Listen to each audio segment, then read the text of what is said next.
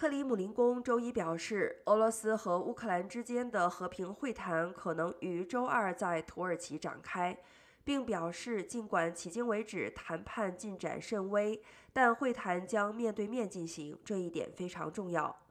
土耳其表示，会谈最早可于周一开始，但克里姆林宫发言人佩斯科夫表示这不太可能，因为谈判代表将于周一抵达土耳其。他还说，迄今为止，会谈未能取得任何实质性的进展或突破。